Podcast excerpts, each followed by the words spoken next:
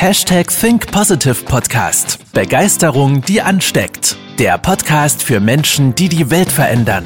Herzlich willkommen zur heutigen Folge mit deinen Gastgebern und den Begeisterungsexperten für die Generation Y, Alina Blumenbach und Manuel Weber. Es ist wieder soweit, der Doppeldonnerstag mit Alina und Manuel zur 155. Podcast-Folge des Hashtag Think Positive Podcast. Heute sprechen wir über die drei Herausforderungen im Umgang mit Menschen. Denn wie du weißt, denkt ja ungefähr jeder Mensch, er kann sehr, sehr gut mit Menschen umgehen, weil wir ja menschliche Kompetenz haben, weil wir ja Menschen sind. Aber genau da ist der Fehler in unserem Denken, weil wir denken, wir können mit Menschen umgehen, können wir es nämlich nicht. Denn wir machen, die meisten Fehler machen wir ja im Umgang mit anderen Menschen. Und das ist diese psychologische Herausforderung dahinter. Exakt. Genau. Und da sprechen wir heute drüber mit dir. Und wir geben dir die drei größten Herausforderungen und natürlich, wie du sicherlich weißt, auch den Lösungsansatz direkt für dich mit, damit du halt auch diese drei Herausforderungen für dich einmal reflektieren kannst, um auch herauszufinden, wo ist da dein Wachstumspotenzial. Weil es geht wieder darum, wie immer hier im Podcast, um diese radikale Ehrlichkeit mit sich selber, denn unser Ego steht uns im Weg. Jo. Was ist denn so die erste Herausforderung, Alina? Also die erste Herausforderung im Umgang mit Menschen, finde ich, oder hört man oft, ist der Blickwinkel des anderen. Mhm. Also häufig oder in den meisten Situationen sind die Menschen ja irgendwie so darauf programmiert, dass wenn irgendwelche Situationen eintreten, erstmal aus ihrer eigenen Perspektive das Ganze beurteilen. Also dass sie ja, generell erstmal bei sich selber gucken und schauen, okay, was ist, äh, was ist da jetzt bei mir los oder wie sehe ich das? Und gar nicht so auf den anderen eingehen. Die klassische Frage, die mir gerade, wo du das erzählt hattest, in den Kopf kam, war, diese klassische Frage, die dann gestellt wird, warum hast du das gemacht? und die Frage, die ist ja eigentlich ganz nett gemeint, mhm. aber man die, die Person, die die Frage stellt, versteht gar nicht, was sie für eine Frage stellt. Weil die Person, die die Frage stellt, stellt die Frage ja nicht, weil sie wirklich wissen will, warum die Person das gemacht hat, mhm. sondern um einen Vorwurf zu erheben, stellt sie die Frage. Ja. Aber die Frage ist ja eigentlich ganz gut, weil sie spricht ja die andere Person an, aus ihrem Blickwinkel zu, Blickwinkel zu berichten. Mhm. Jetzt ist aber dieser Blickwinkel ganz entscheidend. Ja. Weil wir es immer nur aus unserer eigenen Perspektive beurteilen. Spannend. Sehr spannend. Wir kennen es ja alle, ne? ja, jetzt überleg mal. Einer baut Scheiße und wir motzen ihn an. Was soll die Scheiße? Warum machst du das? ja, man ist, halt, man ist halt einfach komplett bei dem anderen und nicht bei sich selber. Also es ist ja auch schwierig, bei sich selbst quasi als erstes mal, sage ich mal, so zu suchen, beziehungsweise den Fehler zu suchen, anstatt. Nee, jetzt habe ich mich, glaube ich, ein bisschen verhaspelt. Es ist schwierig. Das war schon gut. es, ist, es ist schwierig, bei sich selber den Fehler einzugestehen, so genau, das wollte ich sagen, ja. bei sich selber zu gucken und es ist viel einfacher zu sagen, du hast Scheiße gebaut. Das auf jeden Fall. Aber wir sind ja dann so ganz, ganz schnell in dieser verurteilenden Rolle. Genau. Und das ist ja. halt so für uns Menschen auch so, ne? Wir konzentrieren uns gleich auf das Problem, anstatt mal zu überlegen, ja, okay, ich beurteile, ich, also das Problem entsteht ja nicht, weil äh, aus der Perspektive des Gegenübers, das Problem mhm. entsteht ja durch meine Bewertung. Ja, auf jeden Fall. So, das heißt, aus meiner Bewertung ist es ein Problem, aber vielleicht ist es für die andere Person gar kein Problem. Nur wir versuchen das, was die andere Person gemacht hat, aus unserer Brille zu betrachten. Und das ist ja diese Herausforderung dahinter, einfach mal sich hinzusetzen, einzuatmen und zu überlegen, ja, was meinst du denn damit? Was, was ist denn wirklich so deine, äh, ja, ja, deine Intention gewesen. Mm. Mensch, das Wort hat mir gefehlt.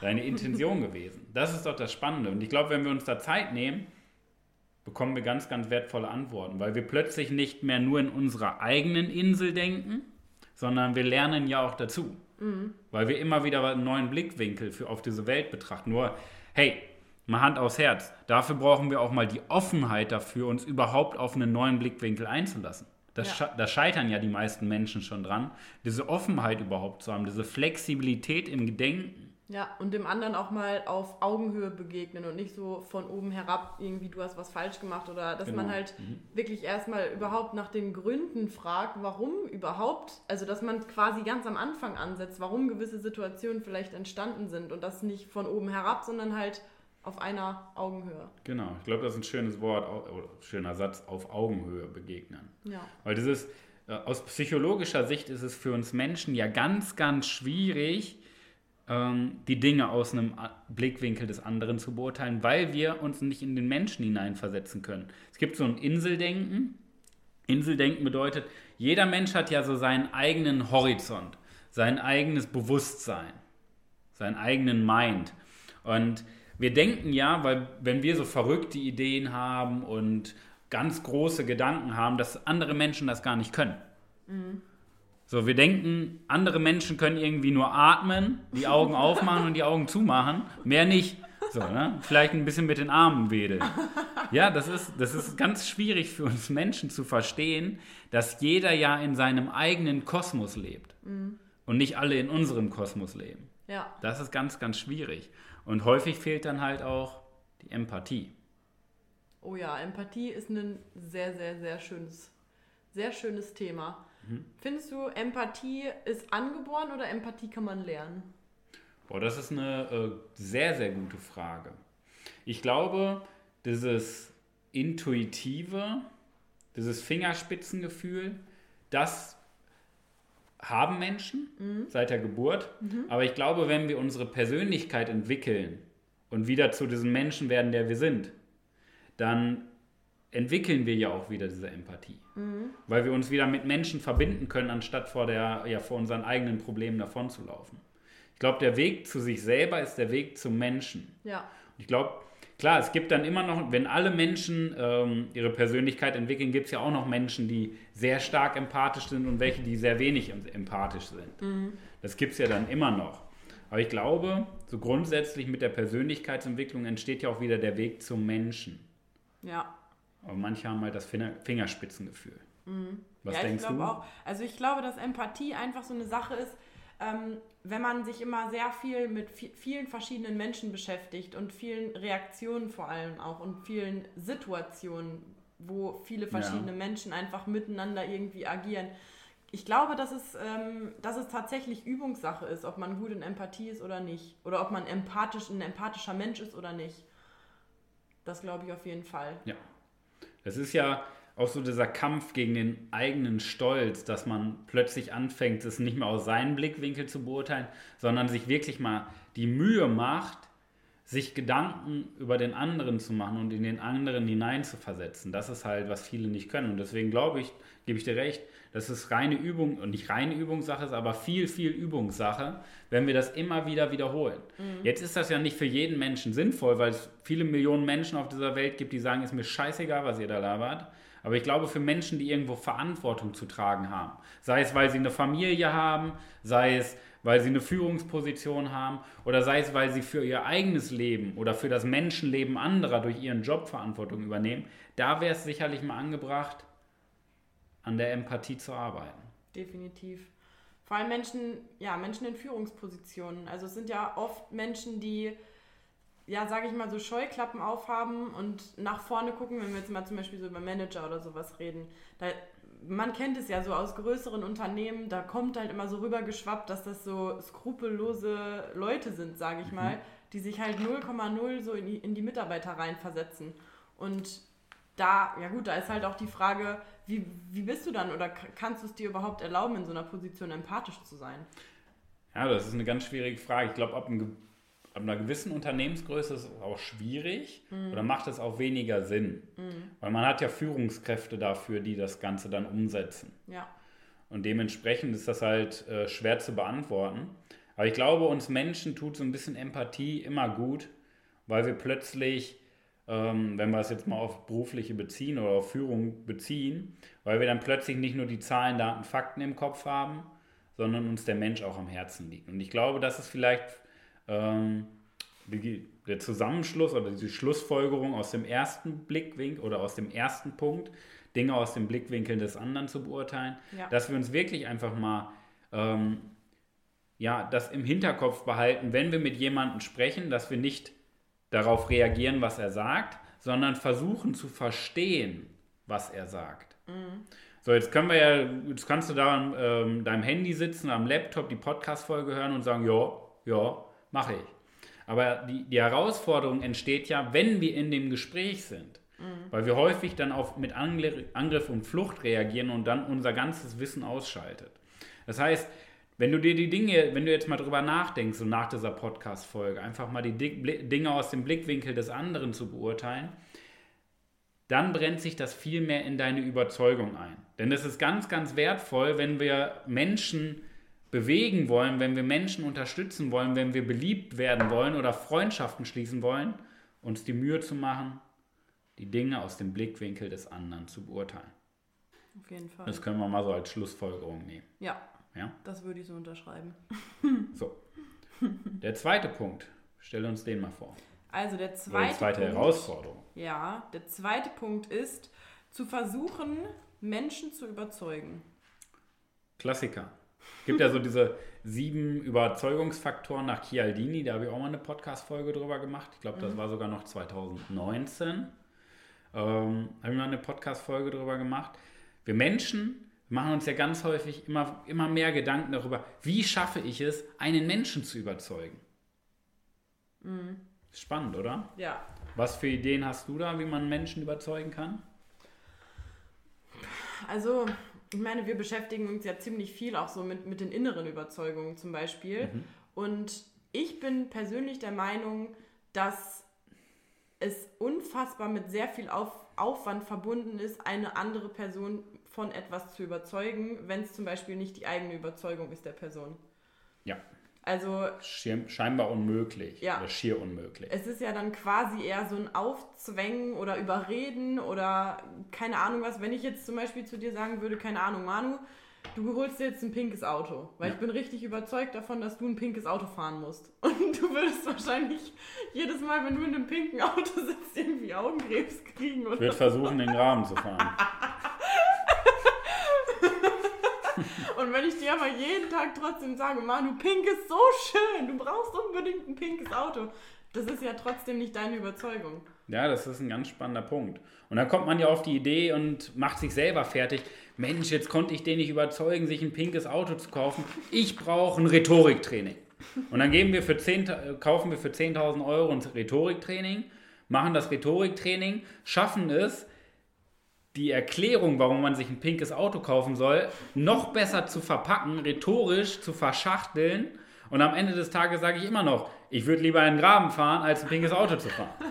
Das so. war ja ganz nett. Und dann überlegen wir, Mensch, reicht das denn nicht? Was kann ich denn noch machen? Und dann machen wir für 10.000 Euro ein Verkaufstraining. Mhm. Und dann machen wir noch ein Inszenierungstraining. Dann machen wir noch ein Angebotstraining. Dann machen wir noch ein äh, Englisch, Fremdsprachentraining, weil wir denken, der kann kein Deutsch, der Manuel, der kann nur Englisch und wir wollen das auf Englisch noch rüberbringen.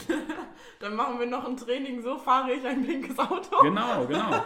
Und wir kaufen ein pinkes Auto und lassen ihn mal Probe fahren, damit er so ein Gefühl dafür entwickelt, wie man ein pinkes Auto fährt. So, ihr merkt, worauf wir hinaus wollen. Das geht nicht. Also wir können keinen Menschen überzeugen. Es gibt nämlich nur einen Weg. Ja. Was ist der eine Weg, Alina? Und jetzt schnall dich an. Es gibt wirklich nur einen Weg, einen Menschen zu überzeugen. Und das ist der einzige Weg auf diesem ganzen Planeten. Der, ein, der eine Weg, einen Menschen zu überzeugen, ist in dem Menschen selbst seine eigene Überzeugung herauszufinden, beziehungsweise offen zu legen. Ja, sogar noch ein bisschen weiter gesponnen. Es geht, viel, es geht noch genauer darum, wir müssen den Menschen nicht überzeugen von etwas, sondern wir müssen in dem Menschen den Wunsch dafür erwecken. Mhm, genau, so meinte ich das. Also, okay. dass wir quasi, mhm. oder dass man einen Rahmen schafft für den Menschen und den Menschen quasi ja, die richtigen Impulse, sage ich mal, gibt, um an seine tiefste Überzeugung zu kommen und nicht irgendwie sagen, so, den und den Weg musst du gehen, das und das musst du dafür tun, dann findest du deine Überzeugung oder dann bist du überzeugt oder dann überzeugen wir dich, ja. sondern einfach den Rahmen schaffen, dass der, ja, der Mensch selbst seine eigene Überzeugung findet. Genau. Es gibt ja so diesen schönen Klassiker, der Köder muss dem Fisch schmecken und nicht dem Angler. Mhm. So, wenn ich angeln fahre, so ich liebe Erdbeeren mit Sahne. So, jetzt könnte ich an so einer Angelroute ja eine Erdbeere machen, ein bisschen Sahne drauf und einfach ins Wasser werfen. So, jeder Fisch wird mich blöd angucken und liebe Erdbeere zurückwerfen. So, die wollen ja einen Wurm haben. So, wenn ich aber an einen Wurm denke, ich würde ja jetzt nicht, ich habe schon mal einen Wurm gegessen, aber Was? ähm, ich würde nicht, ich würde es nicht jeden Tag tun, sagen wir es mal so. ähm, Hast du eine Wette verloren, oder? nee, wir haben uns mal nach einem Geburtstag, ah nee, das waren so Mehlwürmer. Kennst du die? Oh, so ja. Maden und Mehlwürmer. Wir haben uns Oh. mal auf dem Geburtstag, haben wir uns mal bei Amazon so einen Pack bestellt. Schmeckt, also Mehlwürmer, die schmecken nussig. Also, wenn man das mal so als abends, so als Proteinsnack essen möchte, kann ich nur empfehlen. Also, das schmeckt. Es war, wir haben getrocknete Grashüpfer bestellt, Oh Gott, Buffalo-Würmer und Mehlwürmer. So, krass. es war Wer ist echt cool. darauf gekommen? Wir hatten schon ein, zwei Bier getrunken auf dem Geburtstag. Auf jeden Fall, der Köder muss dem Fisch schmecken. Das heißt, ich mache da so einen Wurm dran und werfe den ins Wasser. Damit der Fisch, weil ein Fisch denkt sich dann, oh, coolen Wurm, den hole ich mir. Und dann hast du ihn an der Angel. Und das ist die einzige Kunst, einen Menschen zu überzeugen. Wir müssen in dem anderen, in dem Gegenüber den Wunsch erwecken, das, genau das zu wollen. So, wenn ich zu meiner Freundin sage, hey, ähm, lass uns mal ins Kino fahren, da kommt ein cooler Kinofilm, dann sagt sie auch, nö. So, ist ja kein Wunder, ne? weil ich den Kinofilm cool finde. Und sie vielleicht was ganz anderes fort. Aber wenn ich plötzlich, wenn ich sie frage, hey, welche Kinofilme magst du? Ah, okay. Und wie ist es in die Richtung? Findest du das auch cool? Ah ja, findest du auch cool. Und den Schauspieler, wie findest du den? Ah ja, super. Ach cool. Jetzt kommt heute Abend zufällig ein Kinofilm. Ähm, genau mit dem Schauspieler und zu dem Thema. Hättest du da Bock drauf? Ja, cool. Dann lass uns doch. Ähm, was hältst du davon, wenn wir ins Kino gehen? Ja, ja. Und, und schon hat die andere Person mir das verkauft, ins Kino zu gehen. Also viel mehr. Das war jetzt gerade nicht optimal, aber es war schon mal eine grobe Richtung. Ja, Und das ist den Wunsch im Gegenüberwecken, genau das tun zu wollen, was du eigentlich möchtest. Und da geht es nicht darum, Menschen zu manipulieren. Da geht es vielmehr darum, in dem Gegenüber genau den Weg zu erwecken, den Wunsch für den Weg zu erwecken. ja, Weil überzeugen ist schlecht. Und manipulieren ist auch schlecht. ja, auf jeden Fall. Okay. Dann haben wir ja, okay, also haben Dritte wir jetzt, Herausforderung, haben wir eine genau. Schleife drum gemacht, ne? So, und dann haben wir als dritte Herausforderung, das finde ich zum Beispiel extrem spannend, zuhören, um zu verstehen. Mhm.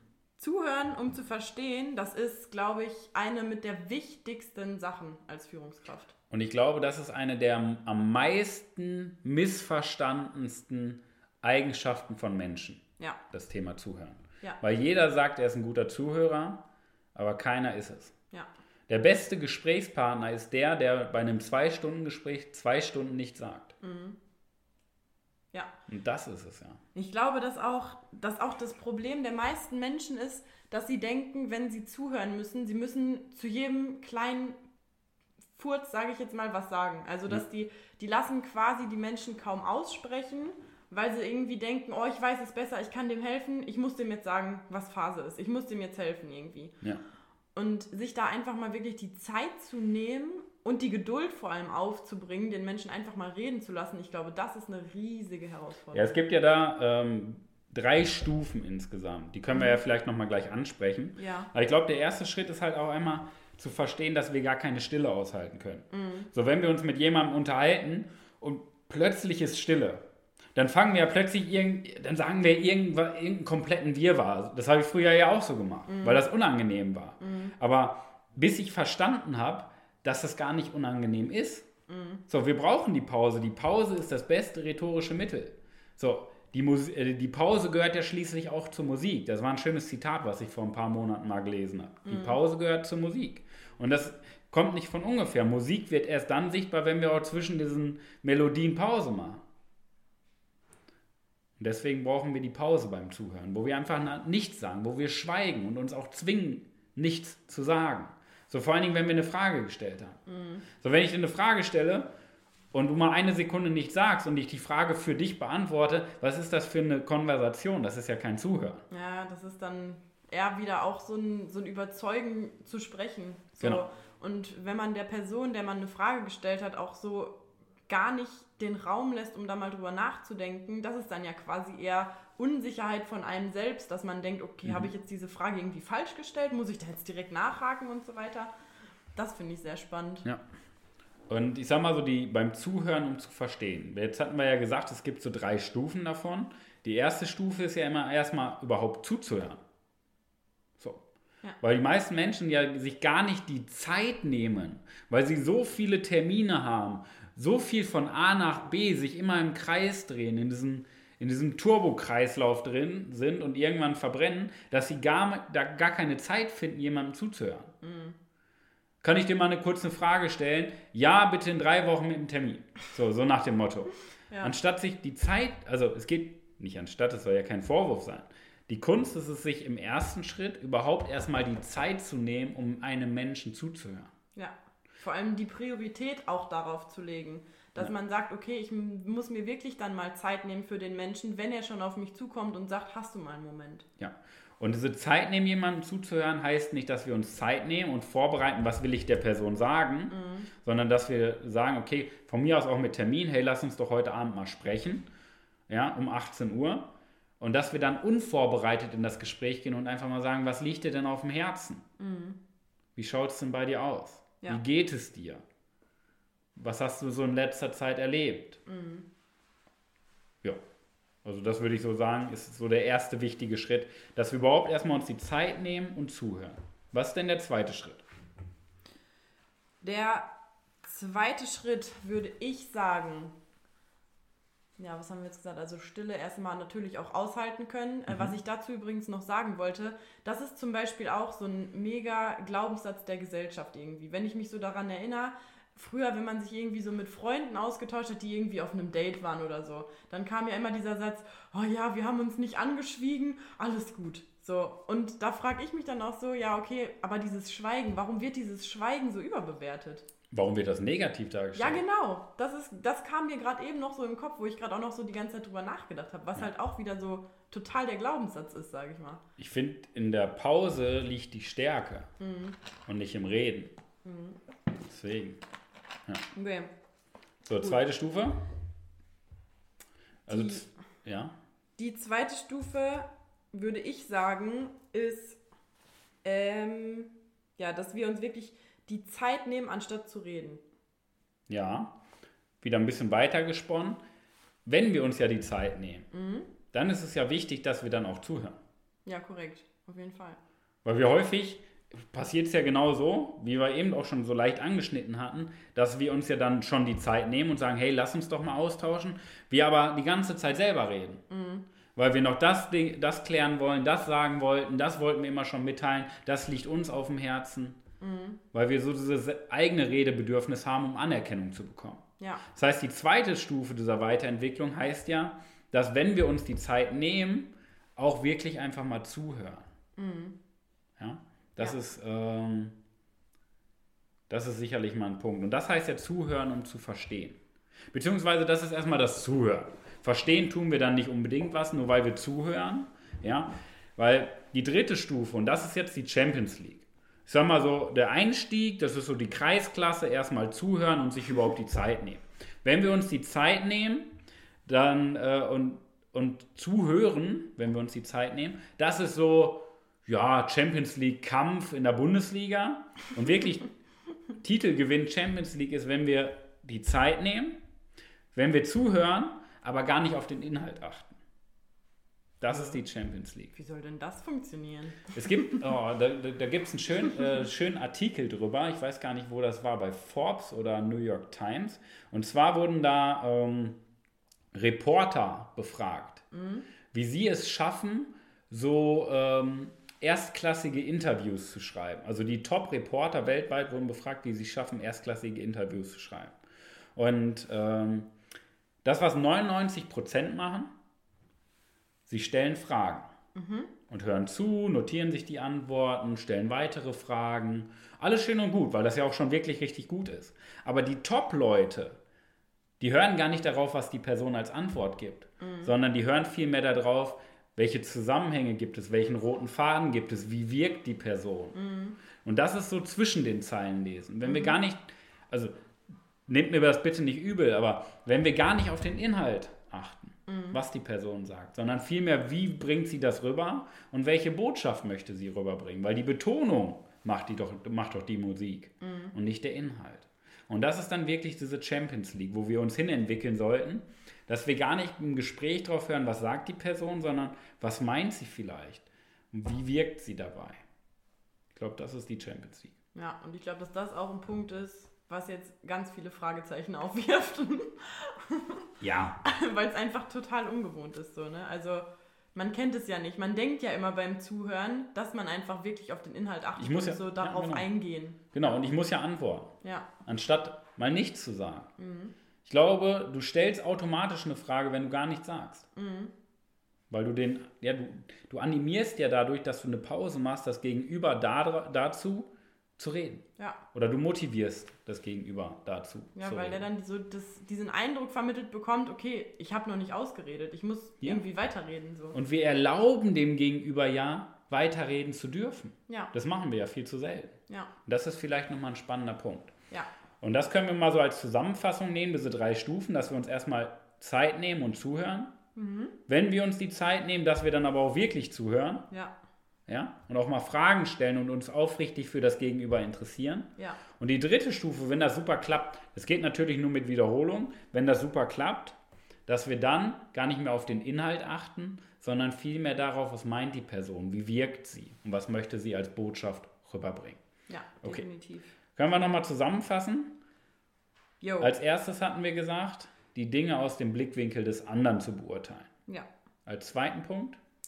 Das Überzeugen von Menschen nicht als ja, Überredungskunst, sage ich mal, sehen, sondern einen Rahmen schaffen, in dem sich die Menschen selbst ihre Überzeugung kreieren. Genau, genau. Im Gegenüber den Wunsch erwecken. Genau. Und als dritten Punkt zuhören und zu verstehen. Und genau diese drei Punkte plus vier weitere spannende Punkte. Wir haben uns überlegt, was kann, können wir dir denn mitgeben für dein Büro? Was können wir dir mitgeben für dein Zuhause? Weil das sind so die, ähm, diese drei Punkte plus vier weitere Punkte, da haben wir uns die Mühe gemacht und einfach mal diese sieben elementaren Punkte herausgearbeitet im Umgang mit Menschen. Weil ich glaube, wir Menschen, das ist mal egal, ob wir arbeiten, wir sind ja ständig im Kontakt zu anderen Menschen, ob wir jetzt einkaufen, ob wir unsere Freunde treffen, ob wir auf einem Konzert sind, bei der Arbeit, ob wir Kundentermine haben, ob wir mit unserem Partner essen gehen. Wir sind ständig im Kontakt mit Menschen. Und wir uns, haben uns überlegt, wie können wir dich unterstützen, dass du im Umgang mit Menschen immer diese sieben Schlüsselfaktoren für dich griffbereit hast und für dich auch immer wieder ins Bewusstsein rufst, weil wir möchten dich ja dabei unterstützen, ein besserer Mensch zu sein. Genau. Und das waren jetzt drei Punkte von unserer Liste. Also wie ich finde, auf jeden Fall richtige, richtige Champions League Punkte. Und ja, die anderen vier Tipps, die werden natürlich auch bahnbrechend sein. Also wenn genau. du diese vier Tipp, äh, sieben Tipps insgesamt einfach jeden Tag sichtbar irgendwo hast und einfach nur drauf guckst, das wird dir schon echt enorm weiterhelfen. Genau. Und jetzt haben wir das Ganze in einem Workbook zusammengestellt, wo wir dir nochmal die Punkte einzeln erklären. Genau. In dem Workbook. Und wir haben zusätzlich zu dem Workbook noch eine Datei zum Ausdrucken für dich vorbereitet, die du dir zu Hause in Ruhe ausdrucken kannst und zu Hause vielleicht an die Ausgangstür deiner Wohnung, deines Hauses hängst und nochmal im Büro, in euer Büro in den Rahmen packt, weil das ist ja auch für euer ganzes Team interessant. Das heißt, du bekommst kostenlos von uns ein Paket aus der Datei mit den sieben Tipps für zwischenmenschliche Beziehungen und dem Workbook dazu mit den ganzen Erklärungen, warum diese Punkte und was das genau bedeutet. Genau. Und eine Sache fehlt noch. Wie bekommst du das Paket? Wir haben dir unten in den Show Notes vom Podcast einen Link gepackt und zwar www.webermanuel.com slash freebies F-R-E-E-B-I-E-S und über diese Website, über diesen Link kannst du kostenlos darauf zurückgreifen, auf das Workbook und diese Datei die Datei dann für dich ausdrucken, nachdem du sie gedownloadet hast und im Workbook nochmal genau nachschauen, wie du und dein Team vielleicht auch, du kannst es ja gerne auch verdoppeln, multiplizieren und an andere weiterschicken, wie ihr gemeinsam als Mensch wächst, um diese zwischenmenschlichen Beziehungen zu stärken. Denn wir sind doch emotionale Wesen. Wir brauchen doch das Zwischenmenschliche. Und dabei möchten, dabei möchten wir dich unterstützen. Also, den Link findest du in den Show Notes. Ansonsten www.webermanuel.com slash freebies F-R-E-E-B-I-E-S. Jawohl. In diesem Sinne, danke dir fürs Einschalten. Ich hoffe, wir konnten dir schon diese drei, ja, diese drei Herausforderungen im Umgang mit Menschen näher bringen. Und du merkst, es ist vielleicht nicht viel Neues, aber wichtig ist auch nicht, dass du was Neues lernst. Wichtig ist, dass du das, was du weißt, einfach mal reflektierst und schaust, wie viel setzt du davon um. Ganz genau, so sieht's aus. So machen wir es. In diesem Sinne, danke dir fürs Einschalten. Wir wünschen dir viel Erfolg in der wahrscheinlich besten, Besten Woche, Woche deines, deines Lebens, ganzen deines Lebens. ganzen Lebens, entschuldige. Bis nächste Woche. Deine Alina. Und dein Manuel. Bis dahin. Ciao. Ciao. Das war's mit der heutigen Podcast-Folge des Hashtag Think Podcasts. Jetzt bist du dran. Starte mit deiner Begeisterung für ein Leben vor dem Tod und sprich mit uns in einem 30-minütigen Begeisterungsgespräch. Wir zeigen dir, wie du das Thema der Podcast-Folge umsetzt und deine Performance im Berufs- und Privatleben erhöhst. Folge uns auch auf Instagram und Facebook. Wir freuen uns auf dich.